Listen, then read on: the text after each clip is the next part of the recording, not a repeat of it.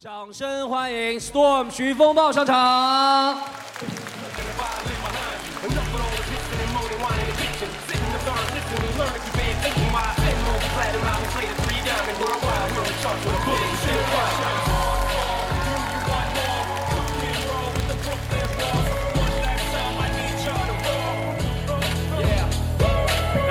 谢谢大家。大家好吗？一起，你们好吗？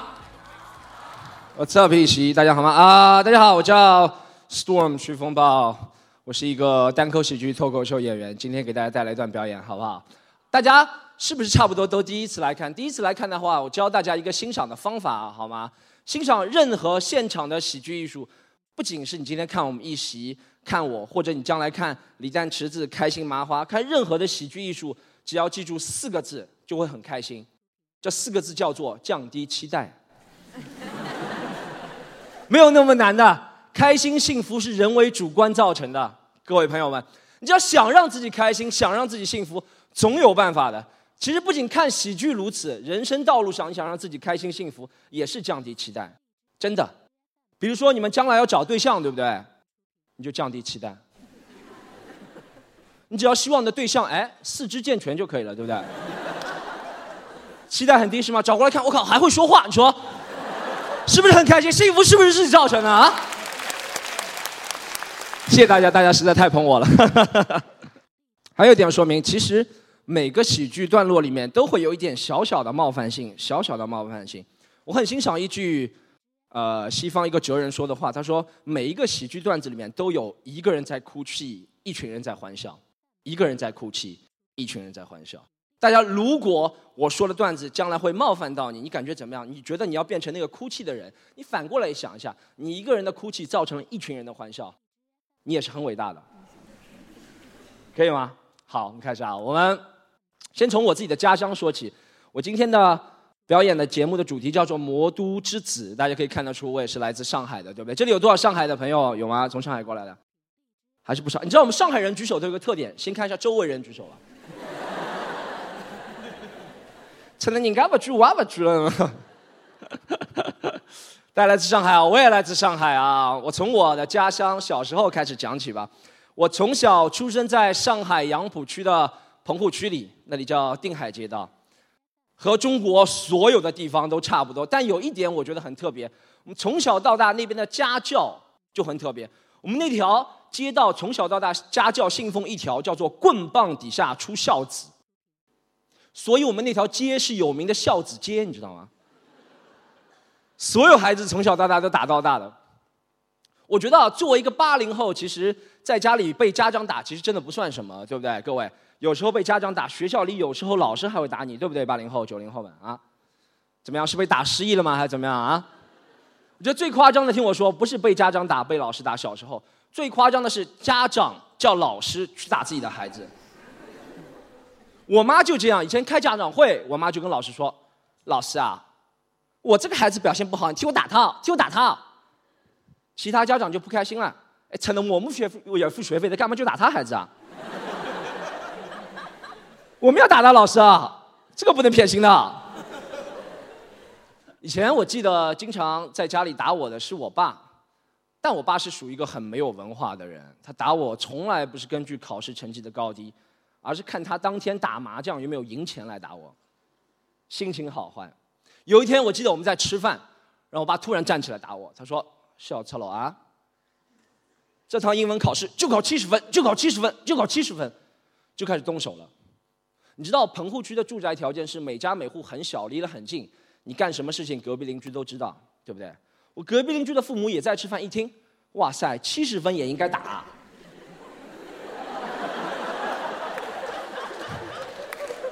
然后隔壁邻居被打了一顿，你知道吗？他叫狗子，从此怀恨在心。哎，我讲一个比较有争议的观点啊，可能有点争议啊。我知道打骂教育，不管是谁打孩子，肯定是不对。但我觉得，如果在家里，你家长稍微像我们一样，以前的家长那样硬气一点，对不对？就有可能会解决一些问题。就是为什么？以前我爸妈经常在家里打我，他就造成我有一种自我保护的功能。对他想打我，肯定要躲闪，对不对？是不是？这是人类的本能。那你有这种本能有什么好处？就是在社会上，你真正遇到危险的时候，有时候就知道怎么反应、抵抗了。这就是为什么我会觉得，个人认为，现在社会上有一些校园欺凌事件啊、霸童事件、虐童事件，确实是很不对。那些人确实是王八蛋。但如果你在家里不训练孩子的话，他就只能被别人打。有时候，是不是？你说以后以前有人要欺负我，他送你过来，你过来，我说哎，他打得到吗？打不到，哎哎，对不对？抓住他手，叫去搞七十分，对不对？我有时候想了一下，我小时候为什么被父母打、被老师打？我是不是做过很多很出格的事情？确实做过很多出格的事情。讲一件啊，非常抱歉，我以前成绩不好的时候会打电话威胁我们老师。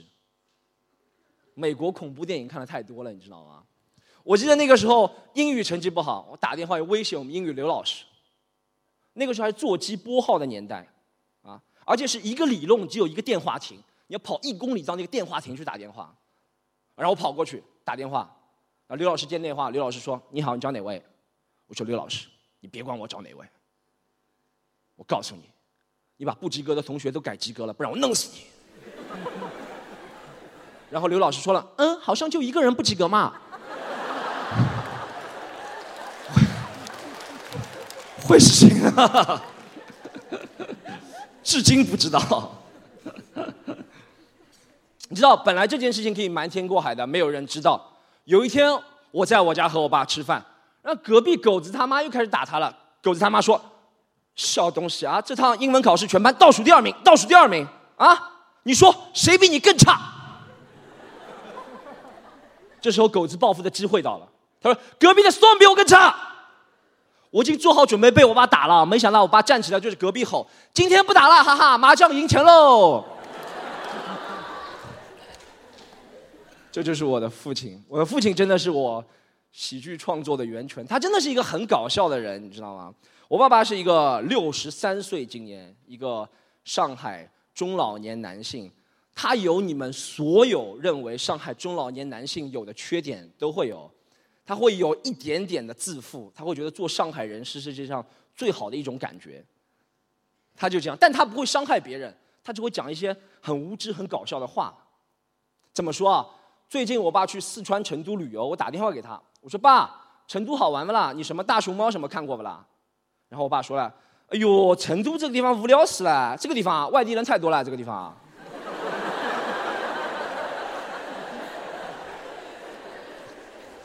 我说爸，你在成都，他们不是外地人，你才是好不好？然后我爸说了，他刚不刚，阿拉上海人怎么可能是外地人啊？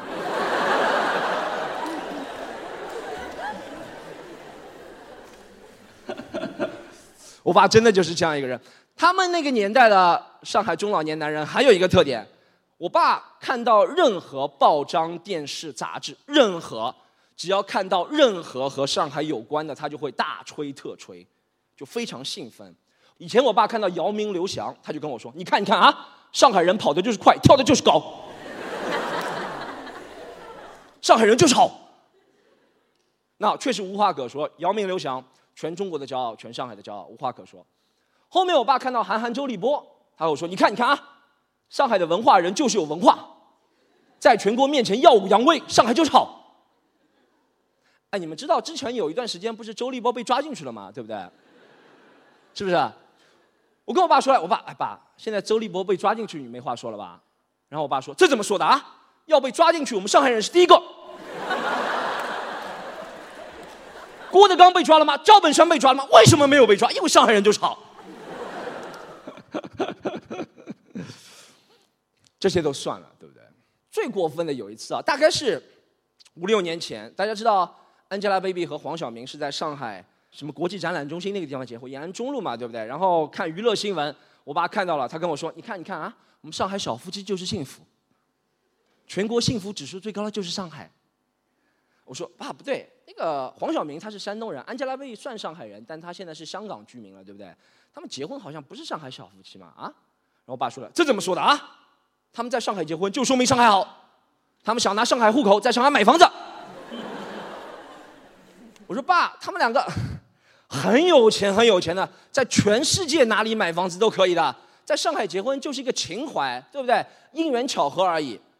我这么一说，可能闷到我爸了。我爸想了一下，哎呦，这样啊，哎呦，是这样子的，哎呦，那他们这个婚姻啊，不会幸福的，不会幸福的。Angelababy 嫁给一个外地人，怎么可能幸福啦？对不对？刚刚讲到家庭啊，教育啊，我觉得家庭的教育其实真的是我喜剧创作的源泉，也是生活当中幽默的源泉。但我总发现一点，大家有没有同感？其实，在我们中国，现在经济很发达，大家生活都很开心。但总体来说，我觉得笑这件事情，欢笑，还不是非常被认同的一件事情，对不对？我觉得欢笑是非常重要。但从小到大的教育就告诉我们，人一定要严肃，尤其是中国男人一定要严肃。中国男人从小到大，我们被教育要泰山崩于前而不乱，稳重。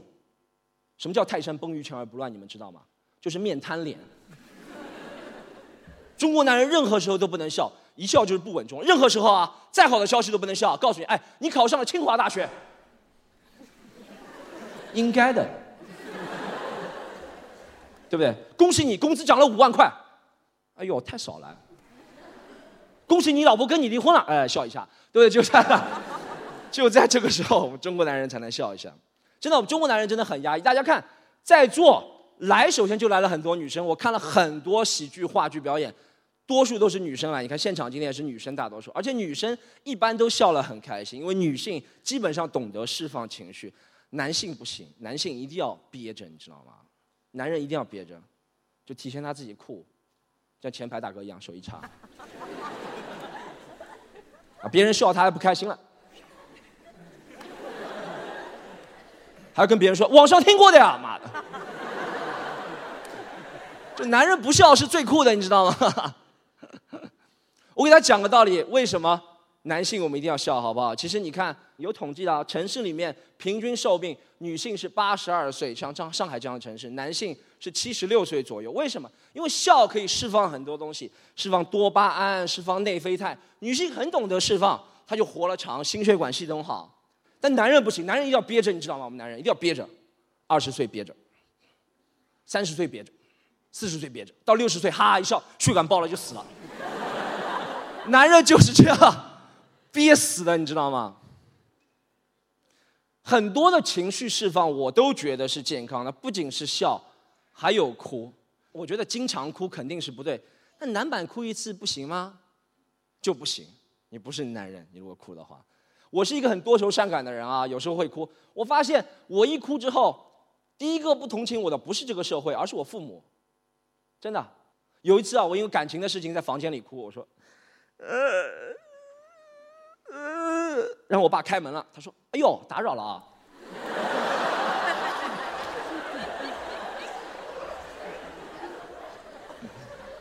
他说：“你在干嘛？”我说：“我我因为感情的事情，心情不好哭。”他说：“哎呦，你这样肯定很帅的，女孩子都喜欢你啊。”你有什么好哭的了？我告诉你，我也没经历过什么事情啊，我也就上山下乡饿了十年，我也没哭。我跟你妈在一起前五年，手都没牵过，也没哭。爸，你跟我在妈在一起，手都没牵过，怎么有我的？那你不要管好不好？男人就不能哭，你看到吗？你父母都不同情你。给大家做个实验例子比较好不好？男人随便哪个男人走在公共场合哭起来，是没有人会同情他发生什么事情的。我上次在上海的南京东路，走在南京东路上，看到有一个头发非常花枝招展的小哥，你知道吗？他可能是托尼什么理发店丢了工作，然后就在路边开始哭。经过几百个人，没有一个人停下来问他发生什么事情。那我不一样，我有点爱心，对不对？我走到他旁边来，对不对？拿出我的手机，给他放了一首《你算什么男人》，就告诉他，男人不应该哭。女生不一样，真的，女生你们可以做个例子。你到大街上开始哭起来，总有几个好心男人我们会停下来，挺多人我们会停下来，对不对？凑近看一下你漂不漂亮。然后再决定怎么做，是吧？一个刚刚我说了，家庭还有就出生上海，对我的影响是挺大的。还有一个就是我的学习生涯吧，也对我挺大的。我喜欢上这种艺术，这种艺术是源于美国，现在在我们用普通话在中国表演。我喜欢这种西方的艺术，也是源于我的学习生涯。我曾经到国外去留学过，那并不是什么值得骄傲的事情。现在留学很容易，而且我留学主要的目的也不是因为我学习好。我在国内高中毕业之后没有考上那时候本科，我有就决定不学习了。我差不多十八岁到二十一岁的时候，我就在社会上工作，断断续续的工作。然后我妈是很传统的人，你知道吗？她有一天就拉近我，她说：“儿子啊，你这样子天天在社会上混，不学习不怎么样，要成我们社会累赘的。要不你出国留学，到他们国家成为他们社会的。”我妈真的这样跟我说的，非常的爱国，你知道吗？然后我就去留学了。啊，我留学当中发生了几件好笑的事情。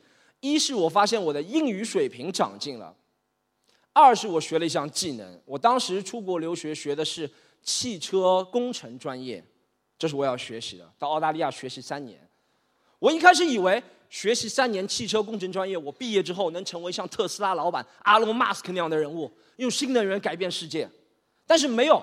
我去那里读书三年，他们从来没有教我们任何新能源的知识，都教我们怎么上车实践，你知道吗？所以我回国之后，我朋友和我说：“Storm，你是厉害啊，你到澳大利亚去读蓝翔技校。” 还有一个是我的英语成绩得到了长进。我以前英语真的说的不怎么样，现在我在全世界很多国家啊，英国、美国、澳大利亚都会进行双语表演，中文加英语。我觉得很多人，我们学外语的时候花了很多的钱、很多的时间去学外语，可以学到很好，比我好多的人都有。但我们总有一个问题，就是说都不怎么样，对吧？因为不是我们的母语，说都不怎么样。你看很多人没有字幕的电影也看得懂，美剧也看得懂，但要他说，叭叭就说不了。我觉得这没什么错的。大家想过吗？当我们如果都听力比口语好很多的时候，如果某天我们要和外国人、老外，争执吵架的时候，是不是就比较尴尬了？是不是？他们骂我们什么都听得懂，对不对？就是没有办法回嘴，对不对？你能想象吗？某天啊，就在门口苏州啊，一个老外看到我骂我，他哎，Storm，you asshole son of a bitch，get off my face！我会这样，我靠，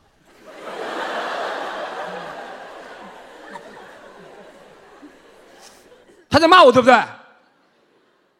我都听懂了，《绝命毒师》里面都有。哎，要怎么反击呢？这时候只要一招反击他，就是 YouTube。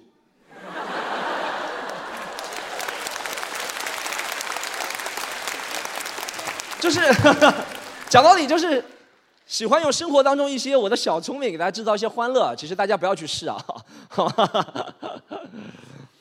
我再讲，我其实。为什么喜欢上这些东西？一个是说我，呃，西方文化，我学学英语啊，然后看了很多国外的视频，然后最近从一二年开始，我们中国国内也出现了单口喜剧、脱口秀这样的表演形式，然后加入成为了可能第一批表演者。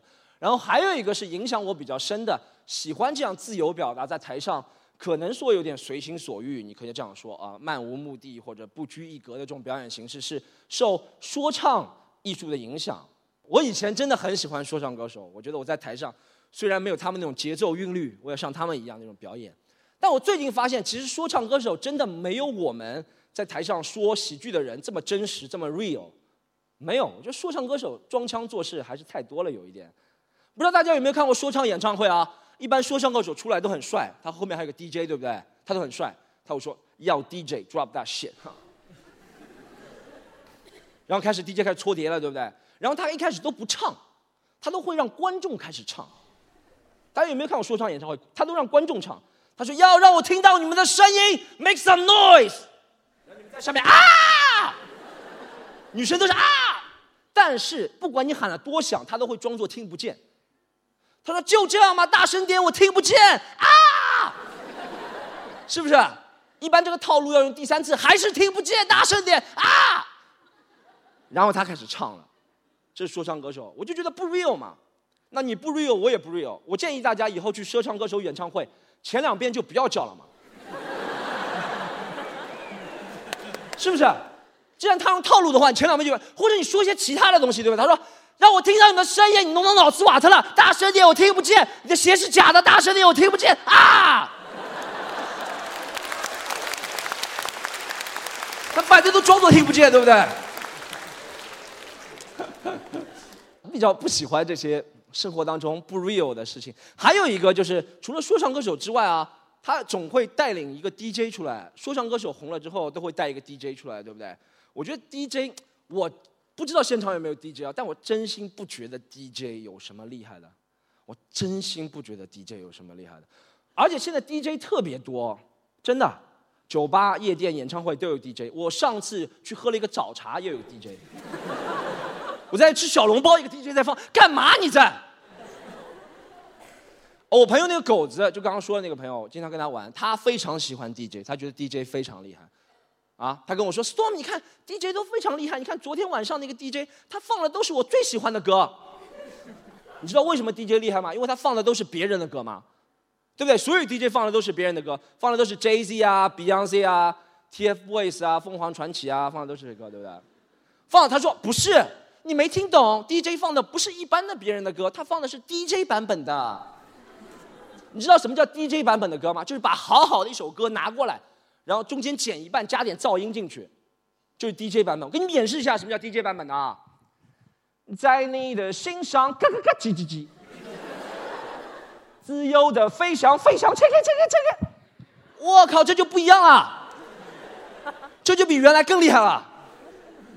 这就相当于把别人的稿子拿过来洗稿，就是这个概念，对不对？还有一点原因，是因为 DJ 也很喜欢说废话，全世界的 DJ 都喜欢说一句废话，叫做 “Everybody put your hands up”。对不对？叫你们把手举起来，对不对？而且都喜欢用英语说这句话，你知道吗？这句话没有其他版本啊！我去过日本、韩国、澳大利亚、法国，都是 Everybody put your hands up，都喜欢英语说。我上个月去了一次沈阳，那个 DJ 也是 Everybody put your hands up。你干嘛呢？你就说老铁把胳膊举起来就行了。而且他真的这么一说，大家真的会照做，你知道吗？他说：“Everybody put your hands up。”然后下面人都是，哎，蛮有意思的嘛。哎，这样傻不傻？首先傻不傻？还有一点，我发现 DJ 是这个世界上唯一一个职业，他叫你把手举起来，你会听的。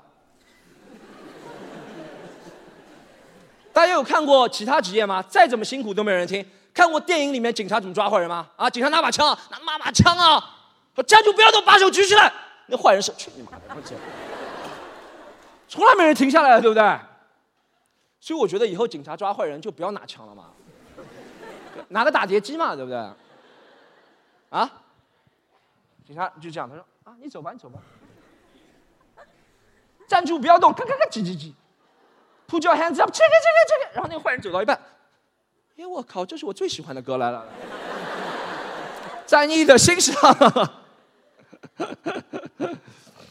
一点一点，我关于音乐的愚见啊，我也不是特别懂啊。我再讲回我自己好吧，我发现我自从从事了这个行业之后，有时候我要去苏州出差啊，从上海到苏州，有时候会更远的地方，美国啊、澳大利亚、新加坡、马来西亚都会去。然后就我发现，我和我身边小时候的朋友，像狗子啊，或者是我父母这样的家人，有时候就失去了共鸣，因为我现在生活是他们不能理解的。真的是他们中国从来没有这样的职业，所以他们也不能理解我在干什么。我的喜怒哀乐不能跟他们分享，而且我应该是我们那条孝子街上唯一一个读过大学、出过国的人，他们更不能理解我在做什么。而且我还有一个坏毛病，我会假装 A B C，很坏的毛病，就是讲到一半的中文会加句英文，你知道吗？他们更不能理解，有时候跟他们聊天就非常难。我给大家举个例子啊，我最近。和一个老外在做生意，然后被一个老外坑了，对不对？我心情很差。然后回家之后碰到狗子，他跟我说：“哎呦，兄弟啊，看上去心情不好吗？怎么了？”我说：“啊，你不会懂的，好吧？不要说了。”他说：“哎呦，你跟我说嘛，小时候你爸打你，我都看到了，我都懂的，好吧？”我说：“啊，我跟你说啊，我最近啊，这样讲，我跟你说，我最近跟一个老外做生意，然后被那个老外坑了。那个老外说什么？Yours mine, mine is also mine，你懂吗？”他你继续说，你继续说啊！这个老外，he just don't trust me, he lied to everybody, right? He kick me out of business. 他就把我生意都毁了，然后跟别人说我骗他，其实他骗我。妈，sabotage my reputation all across the world. 我就是很生气，现在跟你说，你肯定你不要懂我，你反正很生气，你知道，你知道兄知道兄弟生气就可以了。然后他就看着我，他说：“哎呦，你英文说了不错嘛，你干脆教英文好了。”就完全不懂我的喜怒哀乐，你知道吗？然后我就回去了。我那天回去之后，我妈和我小姨在家里坐在沙发上。我妈看到我说：“儿子啊，怎么心情不好啊？”我说：“啊，我遇到点事情，跟狗子说他不懂，跟你说你也不要懂了。”然后我妈说：“哎呦，我是你妈妈，什么都懂。小时候你爸打你，我没有帮你，现在我帮你好不好？”然后我跟我妈说：“啊妈，你就不要说话了，好不好？我就跟你说，我就跟你倾诉一下，不管你懂不懂，我跟你倾诉。是这样，我最近和一个老外做生意，然后被一个老外坑了。那个老外说什么 ‘Yours mine, mine's also mine’，对不对？然后 He just don't trust me, lie to everybody，他就骗我，你知道，骗你儿子。然后他把我生意都抢走了，kick me out of business。然后我现在就很 frustrated，跟狗子说不懂，跟你也不懂，但是没有关系，你妈，你只要懂我的心情就好了。然后我妈看着我，看着我的小姨说。”哟，侬看看阿拉儿子英文好吗？然后我小姨看着我说：“哎呦，英文这么好还找不到老婆，是不是不喜欢女人啊？”就没有人懂我在说什么，你知道吗？我哦我我最终知道了，我最终知道这个问题在我身上出征，我和不懂我的人去倾诉，这是自己的毛病。我找一个。差不多和我见识一样的人去倾诉，对不对？我就找到我一个大学同学 Jason，他也在国外留学。我打电话给他，我说 Jason，你不要说话，直接听我说好不好？我最近和老老外做生意，然后被老外坑了。老外说 Yours mine, mine's also mine. He just don't trust me. Lie to everybody，把我生意都抢走了。你肯定懂了，对不对？然后 Jason 说了，哎呀，我跟你说过很多遍了啊，是 He doesn't trust me，不是 He don't trust me。英文这么不好，要不要找个家教？就没有人知道我在说什么，你知道吗？就现在最大的一个问题，刚讲到我这个结婚啊，没有结婚，其实是这样。我三十二岁啊，我现在还是单身啊，也是我经常说的一个事情啊。我今年三十二岁，我五六年前比较烦的是父母催婚，啊，我现在烦的是父母不催婚。我觉得哎，他们怎么不催婚了？他们是不是放弃了？还是他们察觉出什么了？就很奇怪，你知道吗？哎，其实我认真的给大家讲，婚姻这件事情，我作为我们作为中国人来说，还是人生当中最重要的几件事情之一，结婚，对不对？尤其是一个男生，从传统观念来说，你结婚之后就要承担家庭的重担，承担经济的重担，男人一定要有责任感，是不是？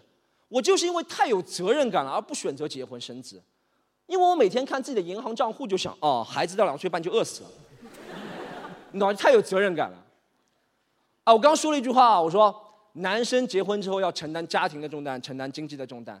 但现在真的男女平等，女生很多人你们也很厉害，能挣很多很多钱，啊，但女人只要一挣钱多，我们这个社会就稍微对她会有一些偏见，就像董明珠一样，我们就觉得，哎呦，这个女人挣钱多，她一定不是非常顾家，嗯，这个女人挣钱多，她只是一个女强人而已。听出什么吗？女人一定要很强才能挣钱很多，对不对？这就是我们的刻板印象。但男人都要挣钱多的，因为你有听过“男强人”这个词吗？没有。马云挣这么多钱，我们叫他什么？爸爸。只有挣这么多钱，才能享受做父亲的快乐，你知道吗？这个大哥两个手逐渐放下了，因为我刚刚叫了声他爸爸，是吧？就叫了对。最后再给大家分享一段，好不好？我讲一段。我最近其实除了来我们一席很开心之外，还有一段我觉得比较光荣的事情啊！我不知道大家知道有个电视台叫做 Comedy Central 吗？就是它除了黑人兄弟啊，然后以前 Trevor n o a 啊那些电视节目，应该是世界上最大的喜剧平台的一个节目。然后我最近应该是作为第一个中国人被邀请上这个节目，然后成为第一个在那里录制专场的人。十一月会在美国全美放映，会厉害吗？谢谢大家，谢谢大家，谢谢大家。没什么大不了的，自费去的，但是那个 没邀请去，邀请去的。是这样，我每次很多次录国外节目，我就发现，其实作为一个中国人，我们的身份去接受一些文化输出或者文化交流，我觉得是很有必要的，让别人知道，其实喜剧做喜剧，我们也不输你，就算用你们的形式，我也不输你；用你们的语言，我也不输你。我这次录这个节目，他们全世界邀请了十二个人。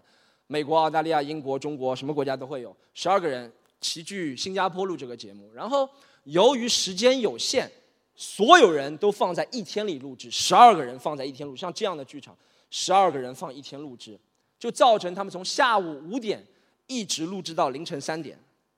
嗯，那一开始五点到十点的时候是有观众的，那十点以后观众就累了就走了，那怎么办？要穿帮了怎么办？啊，他们只有找自己的工作人员啊、导演组啊，到观众席里冒充观众，拍手啊、鼓掌啊，这样对不对？然后观众越走越多，越走越多，导演组不够用了怎么办？他们就邀请我们演员啊，到这个观众席里给互相拍手鼓掌，就真的这样的，我觉得好开眼界啊！我大概是凌晨两点半的上这个节目，已经没什么人了，但我表现的还不错。我讲完之后我就回去睡觉了。第二天是一个很关键的环节，叫做剪片环节，看片剪片。我就走进我那个剪片室，然后那个剪片导演是一个美国白人小哥，然后他很专业啊，他给我看了，他和我解释，他说：“Storm，这样，由于你是两点半上这个节目的，所以呢，观众的笑声不是很大，我们只能把之前的那些笑声穿插在你的节目里面。大家知道造成什么后果吗？就是。”我 Storm 徐在台上讲，然后我同时在台下笑，真的？怎么做到是火影忍者吗？星星不是不是什么做到？但我得理解他，你知道吗？他作为一个西方人，他们有个刻板印象，就看我们亚洲人都差不多。真的，他觉得啊，这个人是吴京还是李小龙，他不知道，你知道吗？他看我们都差不多。就哇，我但我觉得他是无知，我不能怪他，他不是故意的。但我还是要弥补这个错误，我要点给他。我说，哎，大哥，我就指那个屏幕，我说，你不觉得？Don't you think this is strange？你不觉得这个有什么问题吗？然后他看了那个屏幕好久啊。Yes, I think he's ugly too。来，然后就把我剪掉了，你知道吗？谢谢大家，我是 Storm 徐徐峰吧，谢谢大家。非常感谢大家很耐心的倾听完我这四十五分钟的一个怒吼式的表演哈，然后还有一个是我希望能够推广这项艺术在中国，对不对？希望大家能够除了来一席之外，然后更多的走进小剧场来看我们的演出。这是我们的一个呃微信公众号，大家现在如果方便的话可以加一下，我们在里面会推送我们全国演出的信息，然后还会有很多关于单口喜剧的一些知识，大家可以看一下。然后我们叫喜剧联合国。好，非常谢谢大家，我们下次再见，拜拜。